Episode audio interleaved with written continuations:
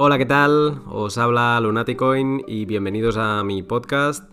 Primera semana de abril y vaya primera semana de abril. Bitcoin ahora mismo, mientras grabo esta intro, está en 5.300 dólares y prácticamente hace dos días estaba apático por debajo de los 4.200 que parecía que no iba a superar nunca. Si comprasteis un Bitcoin hace tres días, habéis ganado 1.000 dólares en dos días. Felicidades. Pero bien, hoy no os vengo a hablar de precio. Eh, hoy os vengo a hablar de una cosa en la que llevo metido, estudiando, mm, investigando desde hace un tiempo, que es todo el ecosistema DeFi. El ecosistema DeFi o Decentralized Finance, eh, finanzas descentralizadas en, en, español, podríamos decir que lo encabeza MakerDAO, pero debajo de Maker hay muchos otros proyectos que están haciendo cosas muy, muy, muy interesantes. Eh, la gran mayoría de estos proyectos están desarrollados por developers de habla inglesa. Y para no quedarme con las ganas eh, y no poder hablar de DeFi con, alguno de estos desarrolladores eh, en, en el pod, le he pedido a Raúl Marcos que me acompañe para charlar y comentar sobre estos proyectos. Raúl Marcos es partner en Carbono, gran conocedor de Ethereum, pero muchos de vosotros le vais a conocer por su famoso pod junto con Pablo Ventura, Blockchain Minutes.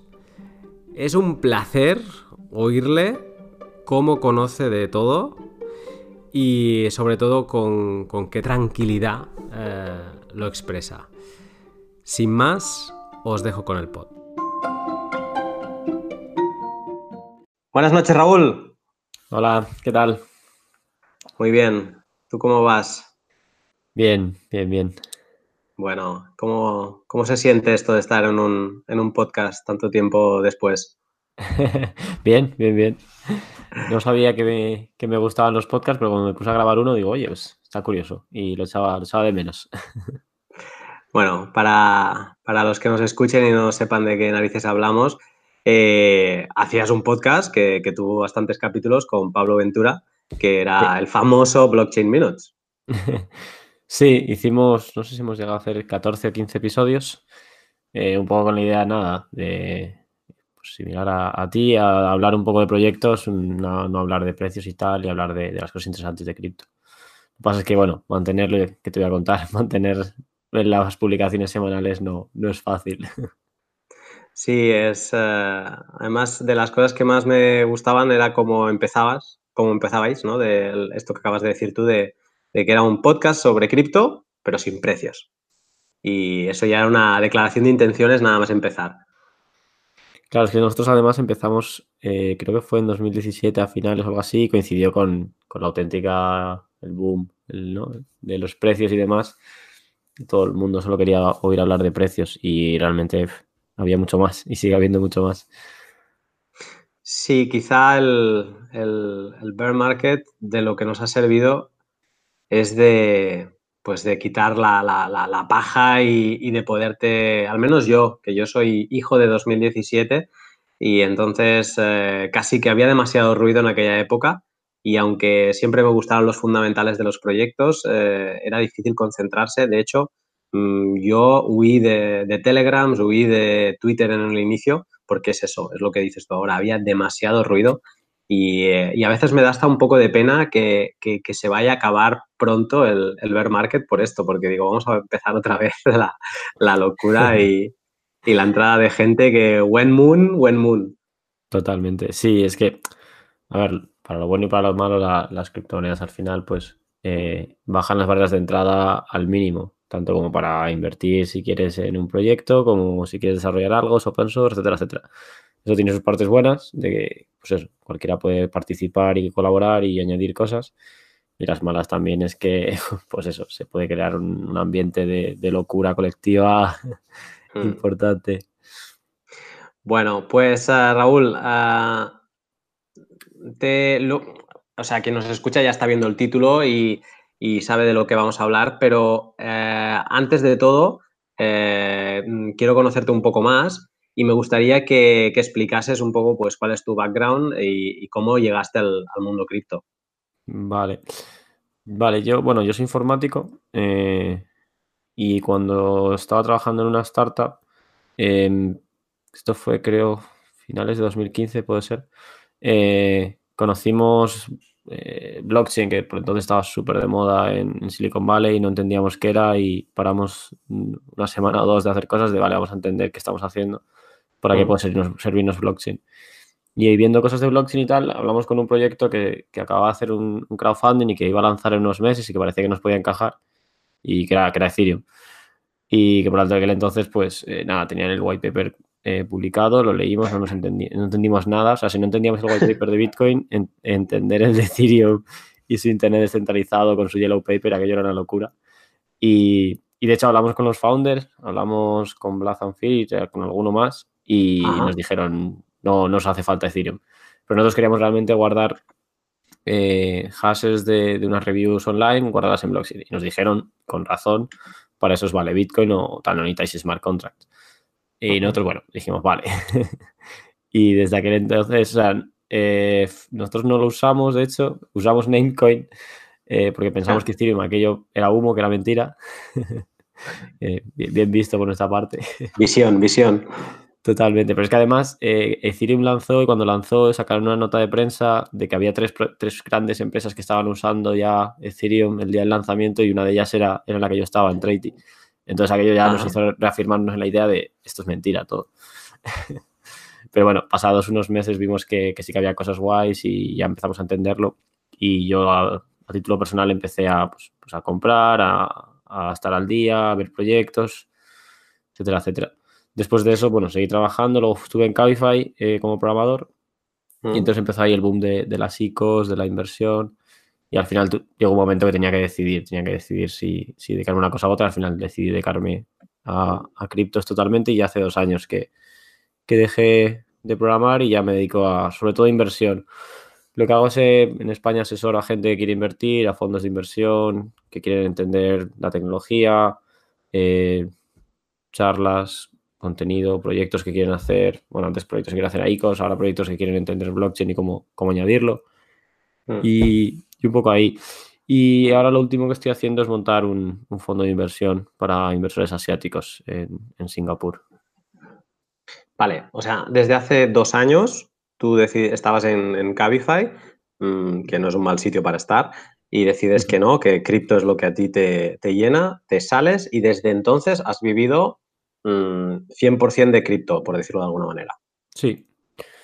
Sí, eh, en Cabify, tengo que decirlo, o sea, se vive muy, muy bien, eh, la gente es súper maja, se trabaja muy, muy cómodo. Lo que pasa que al final yo llevaba ya un par de años eh, que me, encantaba todo lo relativo a criptomonedas y a blockchain y, lo pensaba y lo sigo pensando que, es una grandísima oportunidad, que, estamos viendo algo así como una revolución similar a Internet y siguiendo en Cabify no la iba a vivir, la iba a vivir desde, desde, el, desde el banquillo y quería verlo de cerca. A ver, también es verdad que siendo programador eh, estas decisiones se toman mucho más fáciles porque si mm.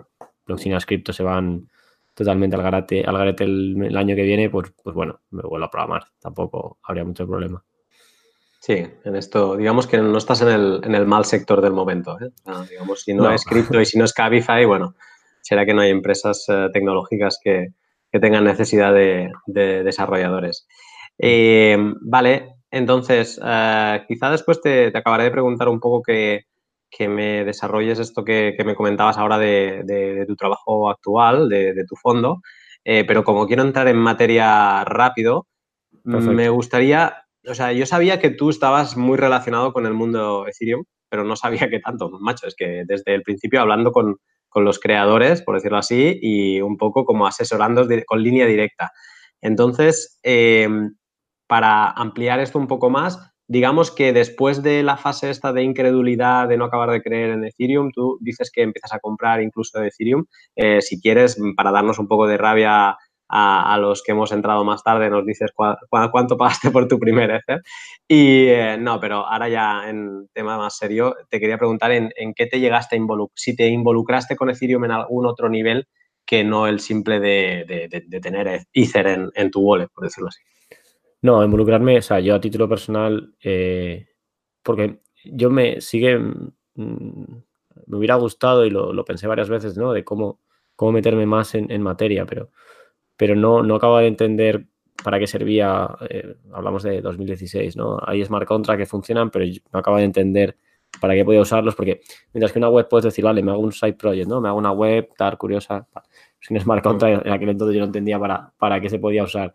Lo que más me dedicaba era pues, a leer muchísimos white papers, cada proyecto que salía me, leía el white paper, el Reddit, nos comentaba en grupos de Telegram que veía un proyecto que iba a hacer una ICO en 2016, 2017, pues buscaba al fundador, le escribía, le daba el coñazo hasta hacer una call e iba, iba aprendiendo, iba aprendiendo y, y tal. Entonces a partir de eso pues empecé un poco a, pues en, Twitter a, a, comentarlo y luego monté una newsletter un poco con la idea de filtrar el contenido y, a vez en cuando contar un poco lo que sabía y luego pues gente que me conocía del mundo de startups y de inversión pues que me iba preguntando, me decían, oye, necesito ayuda con esto, tal. Y a partir de ahí pues fui haciendo cosas y me fue saliendo trabajo. Genial. Vale, pues eh, entonces eh, con esto te tengo en, el sitio donde te quería tener porque que es, un poco pues lo que yo ya había visto de, ti eh, antes de, hablar y es pues que es eso, que tienes un conocimiento de Ethereum, que lo has vivido desde el principio y, bueno, así como con otra gente que hablo, pues vengo a hablar exactamente de lo que están haciendo, de su día a día y quiero que me expliquen su proyecto. A ti eh, lo reconozco ante quien nos escucha, que te he pegado un atraco de, de primera magnitud porque hay, eh, bueno, pues hay todo lo que es el mundo DeFi, que además cada vez eh, para quien está activo en Twitter, pues es una palabra que se va viendo, DeFi, DeFi, DeFi, y acabas buscándola y ves pues que es Decentralized Finance, ¿no? digamos que le han puesto nombre a una cosa que iba ya, llevaba un tiempo dando vueltas, pero bueno, ahora le han, han puesto como la, el DeFi este que, que le da ese, ese, punto marketingiano más, más fuerte. Y entonces, como la gran mayoría de, de estos proyectos DeFi son con desarrolladores de habla inglesa, digo, hostia, yo necesito a alguien que domine muy bien el tema eh, para, con, bueno, pues para comentar todo, todos estos proyectos que me parece interesante tener en un pod, ¿no? Y, y nada, y de hecho un día me crucé con un, con un tuit tuyo, hablando de uno de los proyectos que comentaremos luego, eh, y, digamos que dije, bueno, va, venga, esta es la mía, vamos a, pedírselo a ver si se anima. Y he de decir que no, dudaste, ¿eh? a, la, primera, no sé si es por el mono este que tienes con los pods, pero, pero no dudaste. Pero valga esto para, entender que, este pod es, eh, es, un pod de, para ir comentando todos estos proyectos que se están moviendo y, si más no, pues darle, darle visibilidad. Así pues, el, el primero que hay que comentar, no sé si estarás de acuerdo conmigo, porque para mí es un poco la, madre o, quizá la madre actual de, todos los proyectos que hay, es, eh, es MakerDAO. Sí. y, fue, yo de, fue, el primero y además que no voy a hacer mucho hincapié en, en MakerDAO porque hay, dos podcasts. Si a alguien le interesa el tema de Maker, pues puede saltar a, dos podcasts que, grabé con Mariano, eh, que es el jefe de oráculos de, Maker, y ahí está todo, todo, todo, todo muy explicado. Pero a ti, para y también a modo de, ubicar a quien nos escucha en este pod, eh, te quería preguntar que cómo ubicarías y cómo definirías eh, Maker en el ecosistema DeFi. Vale, ¿cómo lo ubicaría? Creo que en tanto en el ecosistema DeFi como, como en propio Ethereum, al final es la, la la stablecoin más, más necesaria al final, ¿no? que al final genera DAI, DAI es una moneda estable al final que puedes conectar a smart contract y que, y que encaja con la, con la forma de pensar de casi todos los proyectos eh, cripto, ¿no? Porque mientras hay otras stablecoins que puedas meter en un smart contract, realmente Maker eh, encaja bastante más por su forma de, de, pensar y de actuar. Y al final todos estos proyectos de DeFi, pues al que si son prestar cripto, eh, coger prestado, eh, lo que sea. Al final, eh, muchos de ellos quieren hacerlo sobre una moneda estable, al final tiran, tiran por DAI. Al final, entonces se está haciendo una pieza, una pieza vital en, todo Ethereum.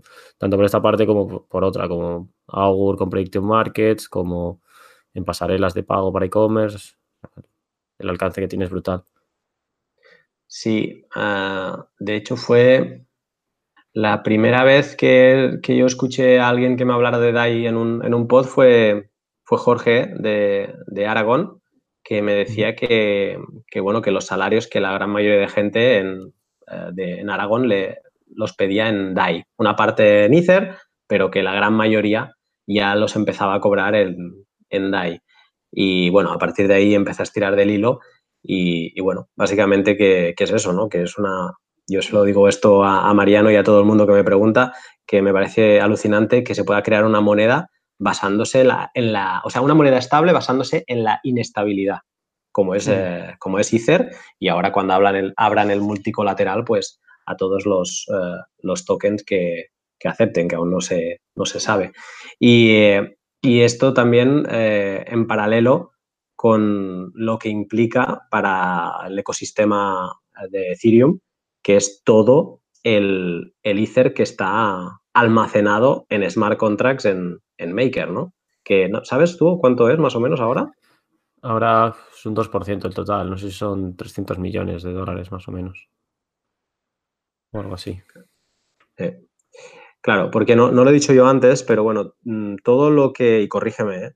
todo lo que es DeFi es porque está montado, digamos, sobre smart contracts y solo sobre smart contracts, por decirlo así. O sea, digamos que toda, toda esa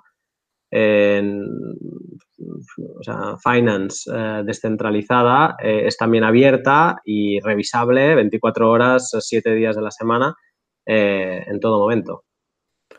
Sí, a ver, bueno, hay gente que, por ejemplo, algún proyecto como la web de DeFi Pools, que, es, lo que hace es que traquea el número de, de, bueno, el dinero que hay bloqueado en proyectos y tal, añade Lightning Network como, como DeFi.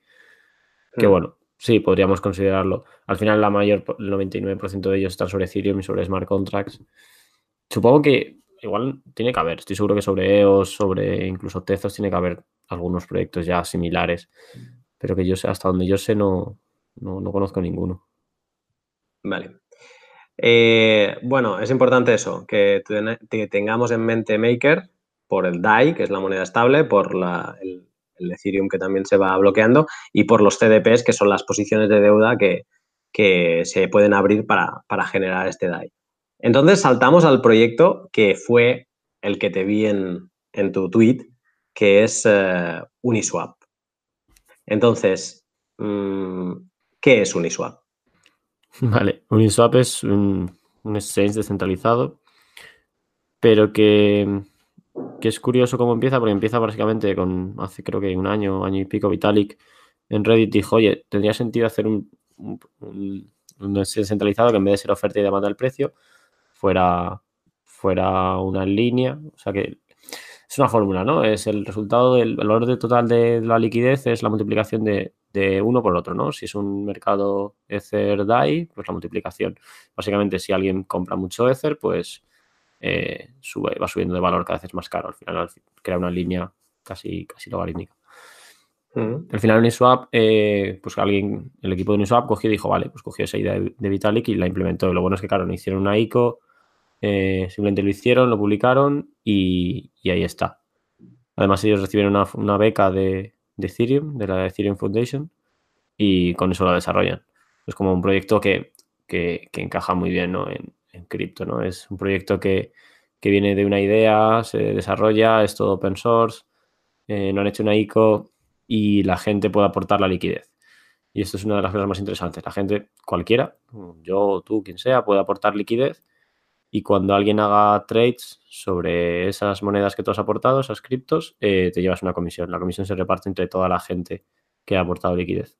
Entonces, al final es un sistema que funciona y si mañana los desarrolladores dejan de desarrollarlo, pues Uniswap está ahí y seguirá funcionando. Vale. Eh, entonces, eh, yo voy a. Todas tus palabras las voy a intentar bajar a, la tierra. O sea, es un exchange, ¿vale? Partimos de esa base, un exchange descentralizado. Hay gente que ha, utilizado, pues no sé, eh, alguno, algún exchange descentralizado como IDEX, en, bueno, IDEX de para Ethereum o el, uh, o Switchio para Neo, o sea, digamos que no hay ninguna entidad central, ¿vale? Y a partir de ahí, lo que hace realmente diferente a Uniswap es que la liquidez no la pone ninguna entidad central, sino que la pone el usuario propiamente, ¿verdad? Sí.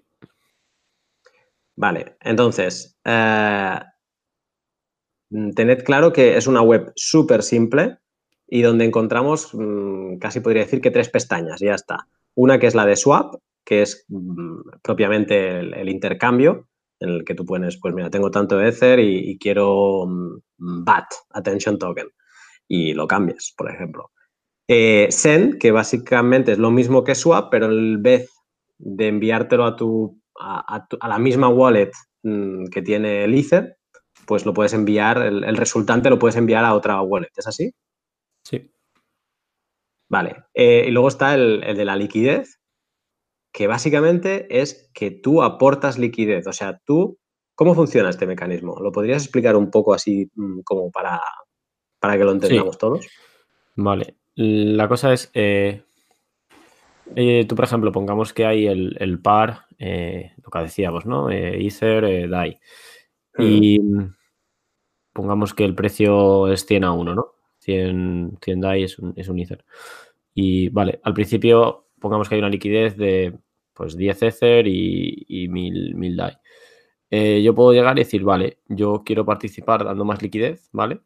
Porque cuando hay liquidez, eh, quien, quien haga un trade, eh, tanto comprando o vendiendo DAI por Ether, yo recibiré una comisión. Si no recuerdo mal, era del 0,4%. 0,3. 0,3, perdón. Y dices, vale, yo voy a aportar liquidez. Entonces simplemente tengo que aportar liquidez, pero cuando aporto yo liquidez no, no puedo desbalancear el mercado, no puedo cambiar la proporción. Entonces tengo que aportar la misma cantidad en, valor, tanto de Ether como DAI. Puedo aportar 1 y 100 o 2 y 200, 3 y 300, pero no puedo yo decidir aportar mucho más DAI. Porque si aporto solo DAI, por ejemplo, el precio cambiaría al yo aportarlo, ¿no? Y el precio solo cambia con los trades de la gente. Vale, digamos que tú tienes que aportar eh, como una unidad de equilibrio, ¿no? O sea, tú tienes que, tienes que entrar equilibrado. Sí, de hecho, por debajo lo que estás haciendo realmente es comprar un, token de, liquidez de ese mercado. Y ese token de liquidez tiene un precio que se paga la mitad en un par y la mitad en el otro par. Vale, ok. Tú tienes un porcentual de ese pool de liquidez y digamos que todas las comisiones que ese exchange, o sea, que, ese, par, ¿no? en este caso DAI, vaya generando, pues tú te vas a llevar el porcentual eh, que tú representes en el pool de ese 0,3%. ¿Es así? Exacto, sí. Vale, entonces yo te quería preguntar, eh, publicaste un tweet que lo, pondré, no sé si sabes de, cuál te hablo. Sí. En el que hablabas de lo rentable que habían sido diferentes pares, ¿no? Hablaba, creo que DAI estaba en, había resultado en, cosa de un mes, un 18% de, de, rentable. Y, y, de otros pares que tenías, me parece que era Augur, pues eh, era, era menos y tal. ¿Por qué hay? O sea, ¿cómo se, cómo, explícanos ese tweet. ¿Cómo, se, ¿Cómo es más rentable una, un par o otro? Vale. Em, aquí es importante que que el precio, el precio cuando, cuando tú entras a, por ejemplo, eso, ¿no? Vamos a comprar DAI con, con Ether. El precio que te da Uniswap es un precio fijo, ¿no? No es oferta y demanda. Hmm. Eh, entonces, si yo, por ejemplo, aporto eh, un Ether y 100 DAI como liquidez y de repente sube muchísimo, muchísimo el Ether, eh, llega a un punto que no me sale rentable. Aunque me lleve comisiones, estoy perdiendo porque realmente lo que estoy haciendo es que he ido vendiendo mis Ether más baratos de lo que están ahora. ¿Vale? Hmm el caso de DAI, eh, perdón, volviendo a la base, a la pregunta, lo que, lo que ganas en, de aportando liquidez es, una, es proporcional al volumen que haya. Si hay muchísimo volumen respecto al porcentaje que tú tienes de ese liquidity pool, te vas a llevar más, más dinero. Y luego, si el precio entre los dos pares se mantiene más o menos estable, a ti te viene mejor. En el caso de DAI y Ether, como el Ether lleva bastante estable en el último mes o dos, ha salido bien y tiene mucho volumen, porque la gente va a Uniswap a conseguir DAI. Mientras que igual, pues, mi teoría es que, por ejemplo, pues Augur, la gente pues vas a un exchange, ¿no? Vas a un Binance, vas a un Kraken y, es más sencillo. Entonces, eso, yo hace pues, dos meses ya, eh, cuando empezó, o sea, cuando me enteré de esto, eh, aporté liquidez y, bien. El, ahora mismo es eso, un 18%, pero anualizado, eso sí. Ahora en, en un mes y medio, mira, tengo aquí delante en un mes y medio, por ejemplo, DAI, pues me ha dado un 1,94%, que bueno, está bien. La cosa es que, bueno, no está claro qué pasará en el futuro. Al final, cuanta más gente meta liquidez, si la liquidez crece más rápido que el volumen, pues será menos rentable. Por ahora parece, parece que sí, que es rentable. Pero toda esta rentabilidad es la de las comisiones. Sí. O sea, básicamente es más volumen, se generan más comisiones y entonces eh, tú con tu porcioncita de, del pool, pues esto es lo que te vas llegando. Entiendo que un par que tenga muy poco volumen eh, es, un, es, un, O sea, no vale la pena tener, aportar liquidez. Claro, bueno, depende. Si, si, tiene muy poco volumen, pero tiene muy poca liquidez, pues igual sí. Al final es una. Lo más. Hay que buscar mmm, mercados con mayor proporción volumen entre liquidez. Y luego que tengan poca volatilidad entre los pares. Luego hay una cosa interesante y creo que también se ve beneficiada el par de, de DAI por eso. En, en, Uniswap tú puedes cambiar, por ejemplo, Maker a Augur directamente, aunque no exista ese mercado, ¿no? No existe Maker eh, Augur. Eh, Uniswap lo que va a hacer por debajo es convertir pues Maker a Ether y de Ether a, a, a Augur. Entonces, por ejemplo, si alguien quiere hacer de Maker a DAI, pues el mercado DAI Ether se lleva una comisión. Vale.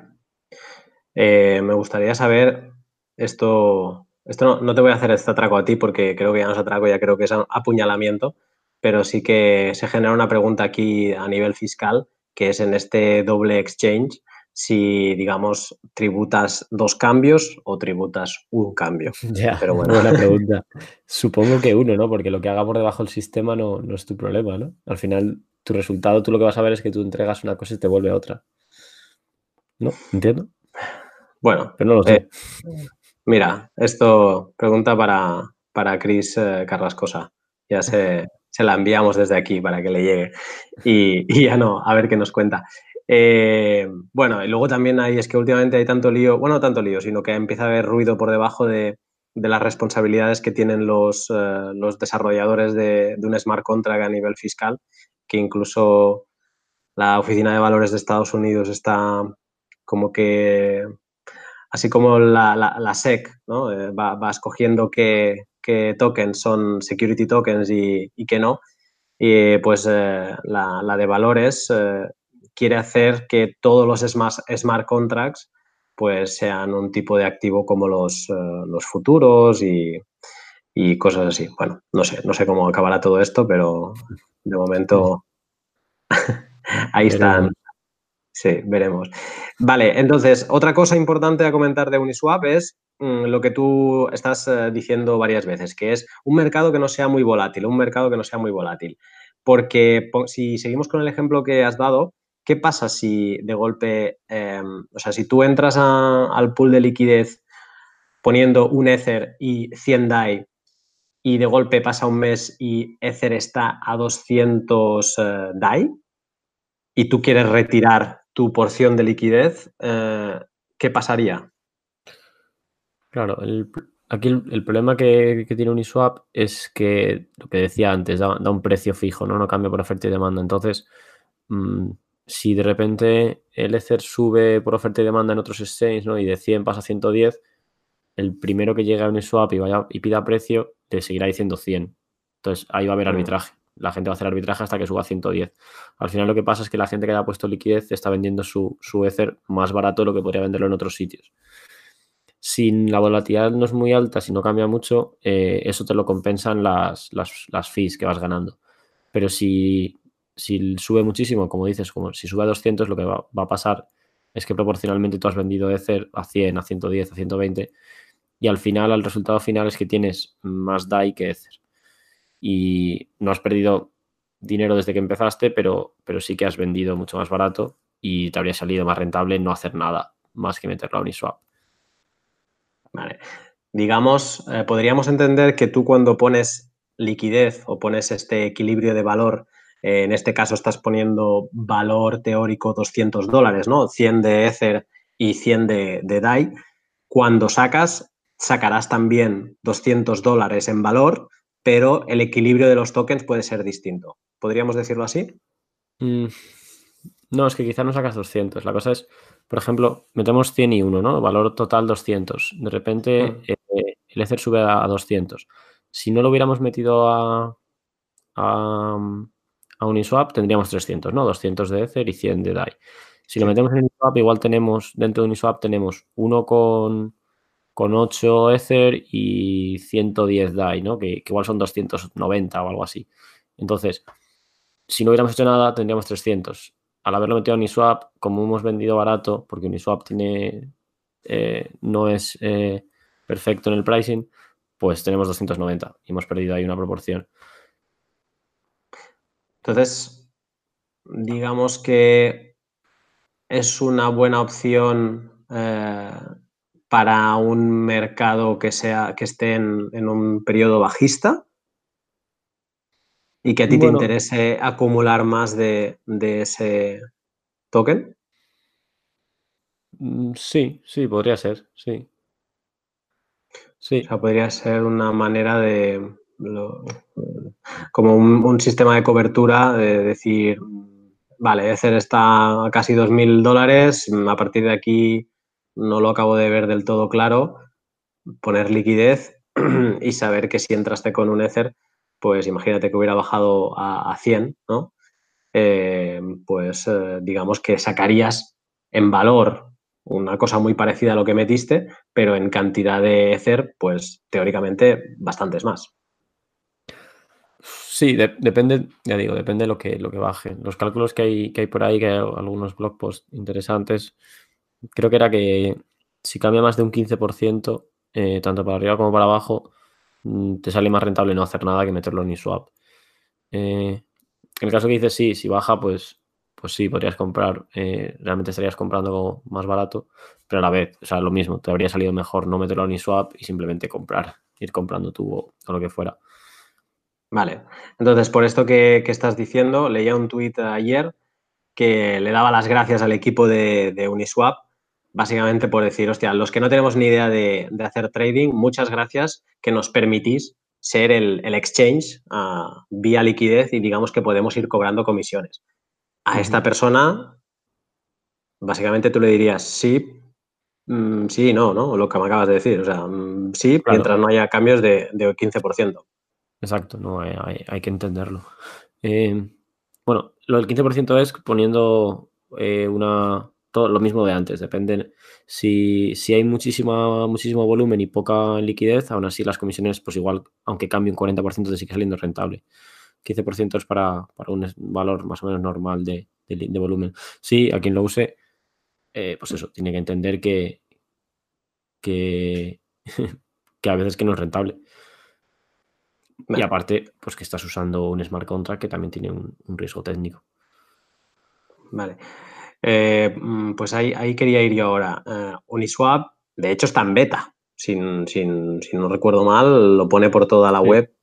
Eh, disclaimer, estamos en beta y, y, de hecho ha habido gente eso que, que por temas de arbitraje pues ha, ha palmado dinero y está en beta y digamos que tiene riesgos y un riesgo pues podría ser, tú al final lo que haces es bloquear tus, tus tokens, en este caso en la liquidez, dentro de un smart contract. Y entonces, eh, digamos que los riesgos, eh, como en cualquier, como vimos en, en, al inicio de Ethereum, pues que los smart contracts, que cuidado, ¿verdad? Claro, de hecho, de hecho en Uniswap ya ha pasado. En Uniswap cualquiera puede crear un, nuevo mercado, que es otra de las, otra de las ventajas que no hemos dicho antes de, esto, ¿no? En, un exchange tradicional, eh, quien sea el exchange decide que lista, ¿no? Y probablemente liste lo que le vaya a dar comisiones. Y de hecho, pues ahora pasa menos, pero en la época de las ICOs pues se pagaban auténticas millonadas por, listar. Aquí cualquiera puede listar un token. Pues alguien hizo el, mercado de, Binance Coin, eh, que, es un RC, que, no es un RC20, pero actúa como tal. No, es un RC20 porque no cumple exactamente la interfaz del token, no, no es exactamente igual. Y debido a eso, hubo un fallo y se perdieron, no sé si fueron, no mucho porque acaban de empezar, pero igual fueron 2.000 dólares o así. Bueno, no está mal. Eh, vale, esto sirva para, para aviso para navegantes eh, que, que, todo esto que estamos comentando, si Maker ya es una tecnología muy inicial y ahí están liados subiendo la, la, la fee, eh, la stability fee, porque no, no, acaban de encontrar la manera de estabilizar el, devolver a, DAI al valor de un dólar, pues eh, todo lo que estamos hablando hoy no dejan de ser experimentos o proyectos que, no quieren ser experimento, pero que están en fase muy inicial y, que digamos que te pones en las manos de, los desarrolladores. Si, si, haya habido, si ha habido algún desarrollador que no haya pasado todos los test al smart contract, pues, eh, o aunque los haya pasado, puede venir alguien y, puede, puede, hacerte un, como lo que pasó a Parity, ¿no? Y te la puede, te lo puede armar y, se te puede quedar ahí encerrado. Eh, vale. Eh, antes lo hemos comentado fuera de pod, pero te la, hago aquí también la pregunta, que es que si esto de Uniswap, que es, bueno, que, se ha hablado mucho y que tiene como mucho hype, eh, si esto no existía antes, si, esto es como tan, tan novedoso como parece. Sí, eh, pues eso, Bancor, Bancor es un poco similar, tiene la misma, lo mismo, te da un precio y tiras contra, contra liquidez, lo que pasa es que, que el Bancor hizo una ICO, eh, tiene un equipo que además ha tomado decisiones un poco controvertidas y que no, ellos deciden que listan, de hecho aceptaban pagos, no sé si costaba 50, 100 mil euros que te listaran en, en Bancor. Y, pues obviamente pues una empresa y de repente eso llega a Uniswap y lo hace open source, lo hace con dinero de, la Ethereum Foundation y en ese sentido sí que sí que es muy, muy novedoso. Yo creo que también una cosa a destacar es que se pueden hacer proyectos y esto se está viendo sobre todo finales de 2018 y, inicios de, este año, que se pueden hacer proyectos sin, crear tu propio token, que eso es también, es de agradecer. Sí, exacto. Que a veces se metía la utilidad con calzador solo para, para no decir eh, estamos recaudando fondos para poder empezar el proyecto. Pero bueno. Vale, pues eh, visto Uniswap, eh, saltamos a, una, lista, una lista de proyectos que quizá no vamos a, examinar tan exhaustivamente, pero sí que vale la pena destacar que, existen y, que están haciendo cosas eh, DeFi ahora mismo. La siguiente que quería comentar contigo es Compound Finance y no sé, ¿te animas a explicar qué es Compound Finance? Sí, vale. este, vamos, lo conozco menos, pero sí lo, lo tengo visto. Al final es un, protocolo para, pedir prestado y prestar eh, tokens basados en, Ethereum o Ethereum o lo que hablábamos, o DAI o Augur o, similares. Al final tiene sentido, es lo mismo de, Uniswap, ¿no? Gente que dices, vale, yo tengo mis, mis los tengo parados. Eh, alguien nos querrá pedir prestados probablemente para hacer margin trading y pues bueno, pues yo se los, se los presto a un porcentaje y por el medio, pues eh, Compound, bueno, no sé si Compound o quien construya sobre el, protocolo de Compound se queda, se queda la diferencia. Vale. O sea, aquí, mm, para ir clarificando, tenemos Maker que te permite generar un, token estable y, ya, ¿no? Ah, de momento es, como la, la, función principal de Maker. Uniswap te permite intercambiar y ser un, poder hacer de exchange con tus tokens y Compound te permite pues eh, pedir prestado y eh, dar crédito a otros a cambio de, un interés. O sea, eres un prestador o, un creditor. Vale. Y la gracia de, Compound es que tiene más tokens. O sea, que, bueno, que ahora mismo pues estoy viendo y tiene mm, BAT, DAI, Rep, el uh, Wrapped Ethereum y 0x. Y por ejemplo, ahora están pagando por DAI un 4,20% anual, entiendo. Interesante de todos estos proyectos que pagan un. El porcentual se calcula por bloque, me parece. Sí. Y además va cambiando. Sí. es oferta y demanda. De hecho, cuando. es bastante curioso de ver cuando si, por ejemplo, Ethereum subiera un 10%, de repente se, dispara totalmente los intereses que pagan por prestar DAI. Sí, yo leí en cuando el, la stability fee de Maker estaba 0,5% en enero, eh, leí un tuit de alguien que decía que estaba pidiendo prestado DAI en eh, Maker y lo estaba dando, ah, lo estaba prestando en Compound a un 17%. Sí, es que eso coincidió creo cuando salió Compound y, fue, fue la locura. y sí, sí. Duró, duró un par de días, pero sí que se podía hacer ahí bastante. Claro, para, entiendo que para grandes cantidades, pues era eh, con, casi un 1, bueno, más de un 1% mensual, pues entiendo que, algo de, margen puedes hacer. Eh, vale, pues eh, todos estos links los pondré debajo en el pod para quien quiera curiosear más. luego tenemos Dharma Protocol.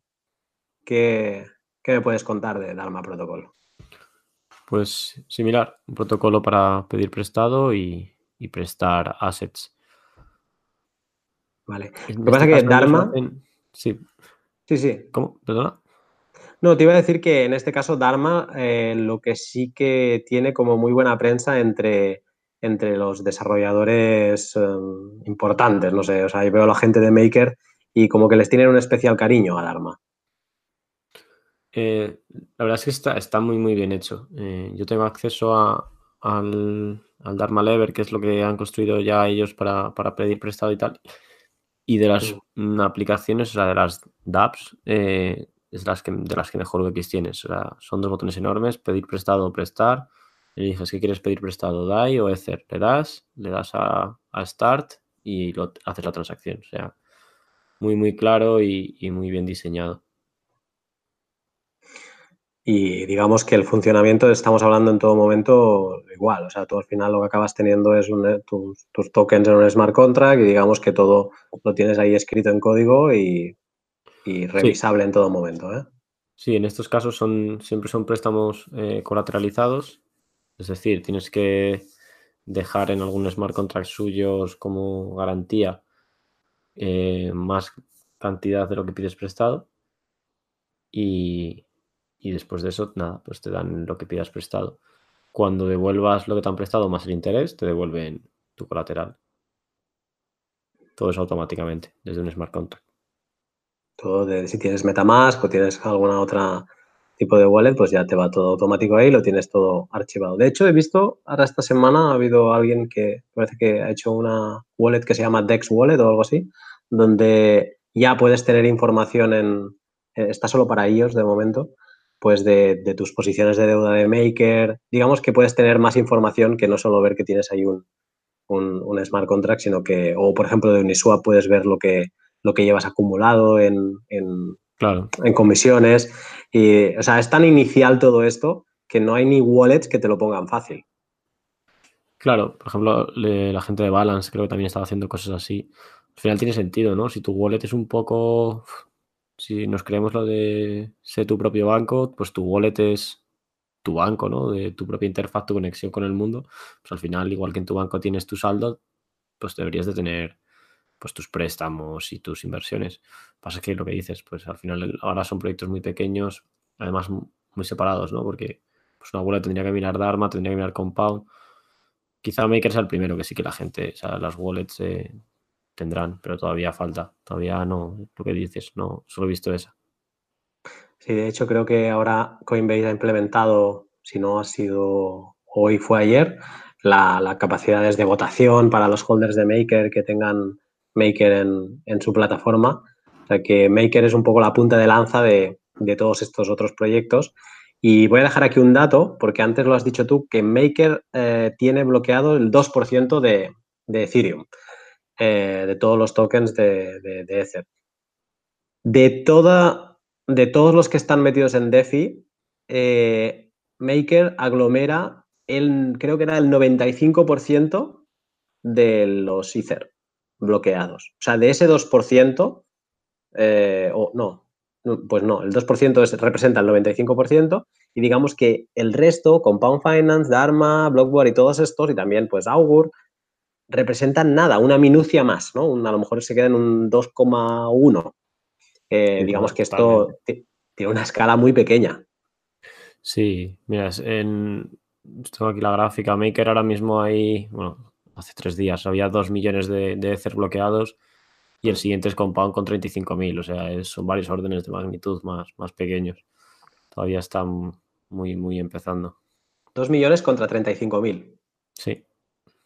O sea, bueno, pues así están. Digamos que el, el, pod de hoy es un pod de nicho, ¿eh? Totalmente. Es un pod de, esperanzas y futuros. Es un pod de, que cuando esto sea grande se acuerden de nosotros y digan, ah, había un pod por ahí en el 2019 que hablaba de estas cosas ya. Eh, vale, bueno, mm, volvamos, no nos vayamos. Eh, porque aún tenemos más proyectos enanos que, nos, nos, interesan mucho. El siguiente es eh, Blockboard y aquí eh, recupero mm, una cosa del, padre Maker, que son los, los CDPs, que, al final pues no deja de ser otro, otro smart contract, que es cuando tú abres una posición de deuda o tú eh, bloqueas, colaterizas con Ethereum para obtener DAI, pues digamos que es ese, ese contrato de deuda, ¿no? Y lo que hace Blockboard es un mercado secundario, o sea, te permite vender tus posiciones de deuda. ¿De este tienes algo mirado? Sí, no, este de hecho lo confieso haberlo mirado antes. Eh, por lo que vi de los, los, CDPs, al final de ellos eh, tú los escribes y te, pueden, te hacen una oferta con un descuento del 0,5%.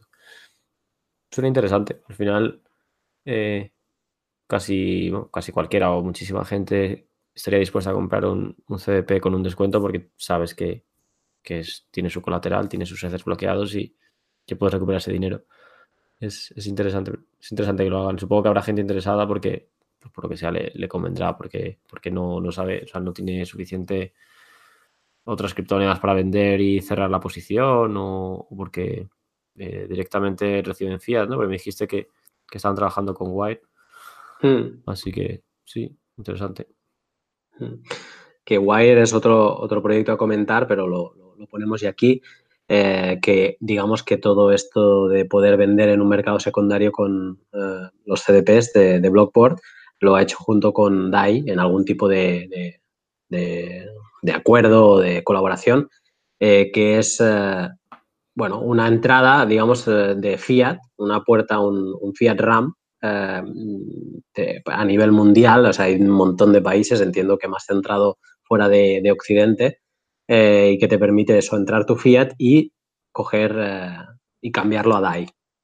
Y entiendo que, como ahora decías tú, Raúl, pues Blockboard debe tener algún mecanismo de, pasar estos CDPs al fiat de, de tu conveniencia y por ahí puede estar interesante.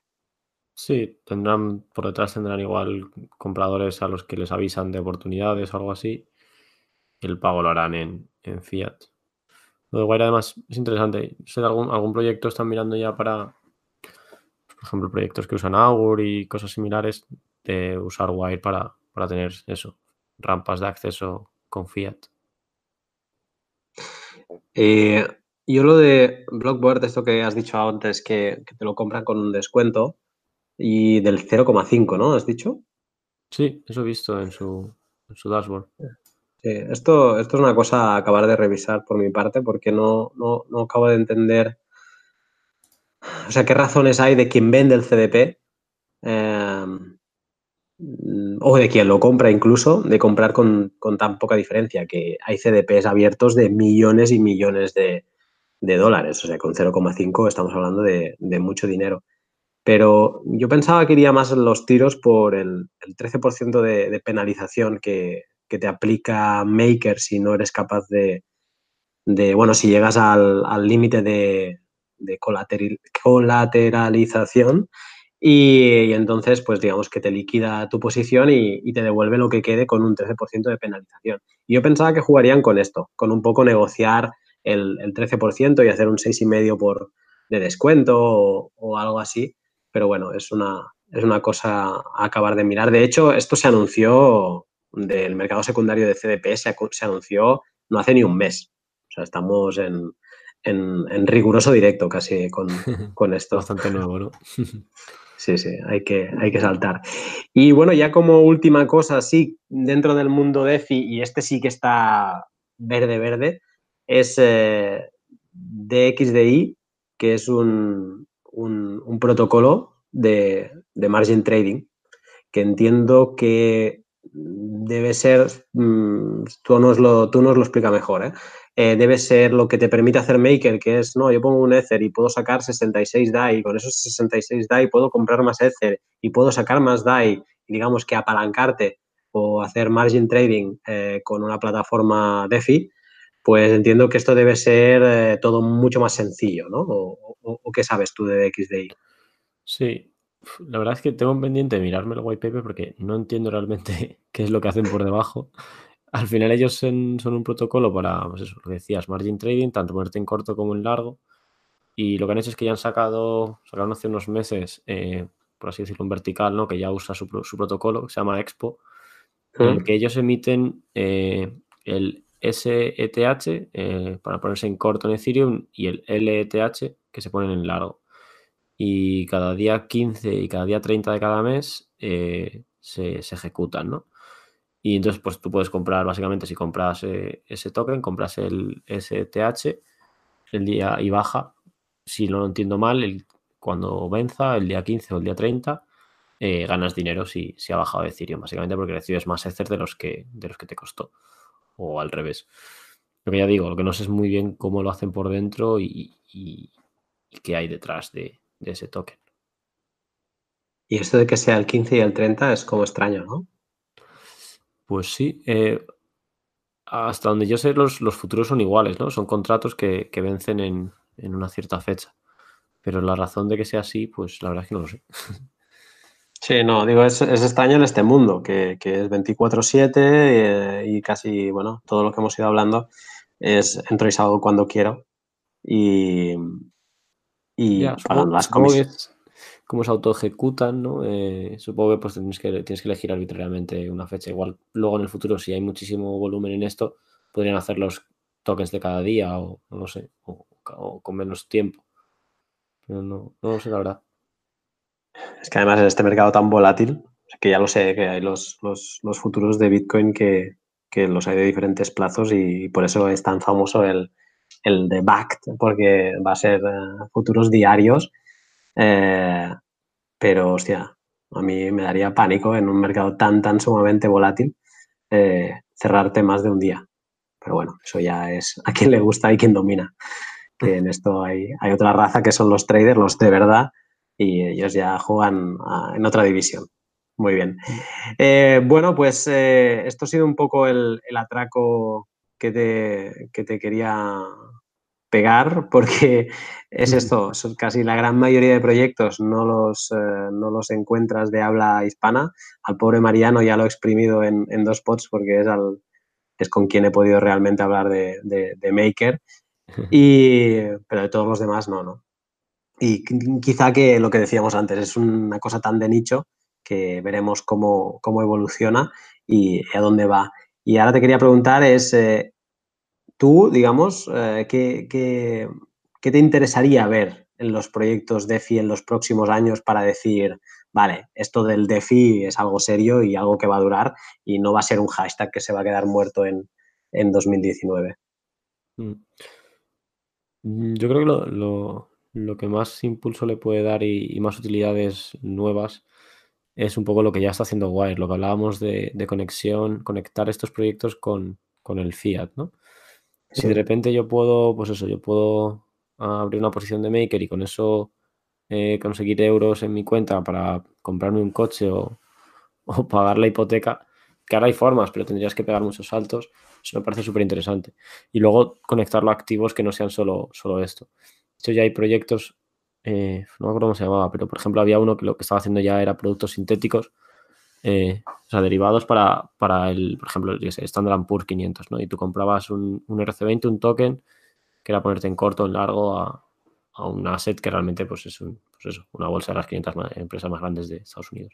Entonces, si eso se fuera expandiendo, al final podrías usar toda la economía tradicional desde tu wallet y eso me parece súper, súper potente es eh, esto que comentas, eh, básicamente, bueno, sería tener también security tokens que, incluso pudieras eh, poner en una posición de, deuda en Maker y imaginemos en un futuro que el real estate esté en, en, tokens, no sé qué token le equivaldría de, RC, pero que los tuvieras allí y, que pudieras, pues tu casa, meterla en un CDP de, de Maker y, y pedir un crédito con ella, ¿no? Y esto Mariano me comentó que era una de las cosas ya de futuro, futuro de Maker, que ahora estamos hablando de multicolateral de, de tokens RC20, pero que en un futuro el sistema Maker, Maker ha de permitir casi entrar con cualquier cosa, ¿no? Y en este caso, pues por ejemplo, eh, si hablamos de, de, otro token estable, eh, por llamarle estable, el Digix, ¿no? Me parece, o DGX, que, que se basa su valor en el, en el oro, pues no dejarías de estar, de tener la posibilidad de pedir un crédito sobre oro. Pero eso aplicado a, todo, básicamente. Sí, de hecho lo, querían poner, o sea, se rumoraba que sería uno de los primeros en el multicolateral DAI. Y tiene todo sentido, claro, porque al final es mucho menos volátil y, y tienes exposición al oro en vez de al mundo cripto, que al final cripto, con lo pequeño que es todavía, pues está todo correlado. Al final ya sabemos si, si baja algo, suele bajar todo a la vez, o si sube, sube todo a la vez. Sí. Sí, es, es, la, es la mayor eh, duda que... Bueno, Maker ha aguantado todo el bear market. O sea, básicamente Maker salió justo antes de empezar el bear market. Y mm, se ha comido, se ha comido todo el bear market pasando de, de Ether a 1.400 dólares a llegar a 80. Y ahí sigue. Y eso es buena señal. Mucha gente dijo que no, bueno, veremos qué pasa en un, en un Black Swan, ¿no? Que le llaman. Mm. Y, y ahora la gente dice, no, bueno, es que, es que bajó poco a poco. Bueno, vale. es verdad que sí, si bajase un 50% igual el Ether eh, en media hora, pues sí que hay problemas porque, pues bueno, eh, no se podría subastar suficientemente rápido el colateral y demás, pero, pero vamos, que ha aguantado mm, de lo peor que podría pasar sin problemas. Sí. Ahora falta, por ejemplo, otros proyectos como Uniswap que, que aguanten pues estos cambios, ¿no? Que Uniswap creo que lleva tres meses y básicamente eh, Ether ha sido un stablecoin. Sí. Sí, bueno, en el caso de Uniswap, pues eh, si, baja muchísimo el Ether, los perjudicados seremos los, los que estamos poniendo liquidez. sí, sí. Yo hice una prueba hace no mucho porque también tengo pendiente hacer un, tutorial que se lo prometí a los chicos de Maker de, cómo abrir un, un CDP y hice mi prueba y de hecho creo que estúpidamente lo que hice fue del DAI que saqué, metí liquidez en, en Uniswap. Y luego me fui a la cama y dije, sentía como esa adrenalina de has hecho algo nuevo, pero luego le iba dando vueltas a la cabeza y no, no ese mismo día, pero al, al tiempo, que ahora ha pasado la Stability Fee a 7,5, y digo, o sea, tú acabas de pedir un crédito en un sitio a 7,5 y lo has puesto a otro para que te den un 0,3%. Digo, macho, no pareces ni, no pareces ni catalán, ¿eh? O sea, es que me doy vergüenza a mí mismo. Sí, yo abrí de los, cuando abrieron los CDPs, yo los abrí y de hecho, eh, cuando, o sea, nunca me llegó a liquidar, pero alguna vez que estuve cerca, pues es, una putada. me tocó meter más liquidez. Eh, y, o sea, me encanta Maker, pero aprendí que, hay que tener cuidado. sí, sí, sí. Hay un, hay un CDP que creo que es el 82, no, no me acuerdo del número, ya lo, ya lo pondré escrito debajo en los comentarios. 38, no sé qué, puede ser algo así. Sí, que es como famoso porque está, ha estado a punto de liquidarse como no sé cuántas veces. Mira, de hecho, mientras hablamos, voy a entrar a, Makerscan, que creo que está, es de los que más. Eh, sí, el que de los que más tenía de colateral y de hecho lo han liquidado varias veces. Lo que pasa es que era tan grande que, como pues la gente no le daba tiempo a comprarlo, entonces él metió más liquidez. y hay una cuenta de Twitter que se dedica solamente, es un bot que cada vez que hay una acción en ese CDP lo tuitea. es, una celebrity. Es, un CDP celebrity. Mira, el 3228. Eso. Y tiene 2,8 millones de, de DAI. Y si miras la gráfica, eh, va cambiando cada, cada semana. Supongo que, bueno, que es alguien que, no sé, estará haciendo day trading o, o, no sé, estará haciendo algo tendrá que hacer para estar todo el rato, porque crea DAI, lo quema, le liquidan, mete más. No está quieto. Yo creo que si, si vas a, una convención de. a un. un, no sé, bueno, si una convención o algo de Maker y vas con una camiseta del 3228 o yo le di la mano al del 3228, yo creo que la gente te para y te, y te pide una foto seguro. Pero bueno, hemos pasado de hablar de nicho a hablar de friquismo de nicho. ¿eh? Ah, muy bien, pues, eh, pues nada, oye, antes de despedirte, Raúl, que te agradezco el, momento, eh, te quería preguntar un poco, pues, lo que un poco nos has explicado al principio, que es cómo, cómo, pinta tu futuro más inmediato y este fondo en el que has dicho que, andas metido. Es, es, carbono, entiendo, ¿no? Sí, carbono. Sí. Digo, entiendo porque es lo tienes en, el perfil de Twitter. Digo, vamos, si está metido en algo debe ser carbono. sí, aunque la web no, tenemos nada, porque al final eh, lo que estamos haciendo es eh, en un viaje que hice a Asia, eh, hablando allí con gente que conocí. al final en Asia, bueno, el mismo problema que aquí, pero allí un poco más, gente que quiere mm. invertir, hay gente que quiere invertir en criptomonedas. Los bancos tradicionales no, no lo hacen, dicen que ni de coña. Entonces esa gente luego va a, los, a, la gente que suele hacer cosas así un poco más como inversión en startups y tal, y esa gente dice, yo tampoco me gustaría, pero sigo sin saber.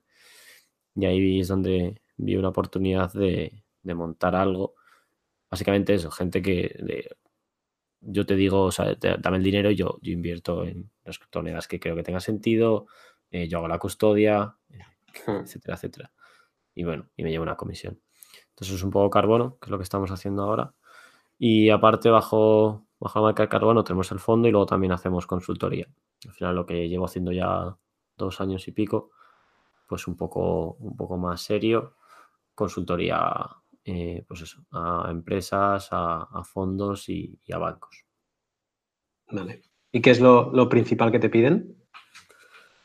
Pues un poco de todo. Por ejemplo, los fondos de inversión, eh, pues les llegan startups que, que usan blockchain o bueno, o que dicen que usan blockchain para conseguir una valoración más alta y me las mandan y me dicen, oye, esto, esto que me están contando tiene sentido. y bueno, pues lo, analizo y, se lo digo y lo, vemos. Luego gente, family office, gente con, mucho dinero que quiere invertir, me dice, oye, eh, ¿cómo? Cuéntame lo básico, ¿no? Eh, eh, ¿Cuál es, no que recomiendas, ¿no? Pero qué diferencia entre unas y otras. Pero claro, si a la gente le dices, no, es que hay 15.000 criptomonedas. no, es que si luego guardarlas no, no, es ninguna, no es nada fácil. De repente, alguien que no está familiarizado con el mundo cripto, la de entrada es muy alta. Pues por mm. ahí también hacemos cosas. Interesante. Me gustaría saber eh, mucho más de esto, pero bueno, eh, esto ya daría para, para otro pod. Eh, yo creo que como, como, tienes mono de pod, yo creo que te puedo ir convenciendo.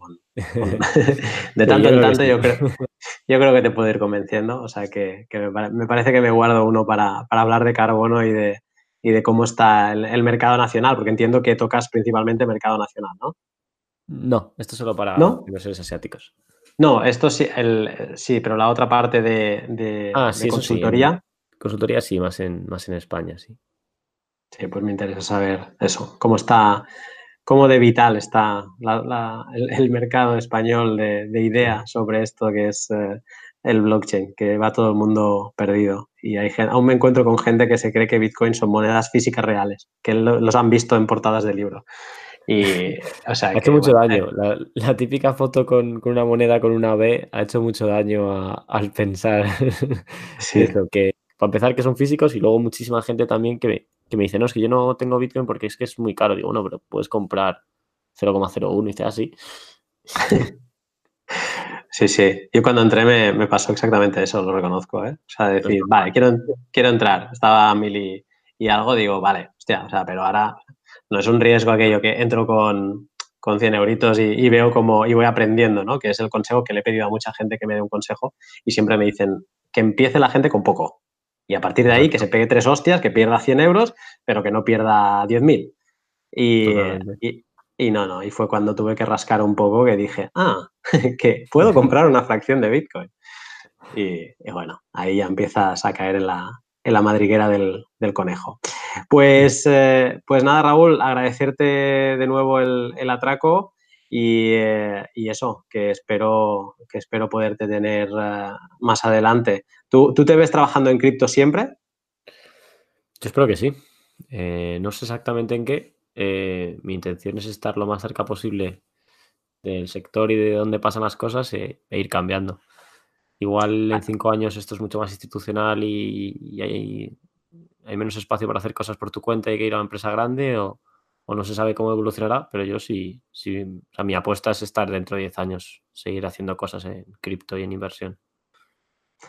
Nada, pues entonces sí que tendremos que seguir hablando. Otra pregunta si yo seguiré haciendo pods, pero bueno, Creo que sí. de momento me, apasiona demasiado como para no, como para dejarlo. Así que nada, eh, agradecido de nuevo y, eh, bueno, eh, pondré, obviamente todos tus links y, quien tenga alguna duda, pues, pues nada, que, contacte con, Raúl y si es alguien asiático y que quiere invertir en un fondo, pues obviamente que, contacte a, Raúl. nada, lo dicho, estamos en contacto y, y vamos hablando. Un saludo. Un saludo, hasta luego.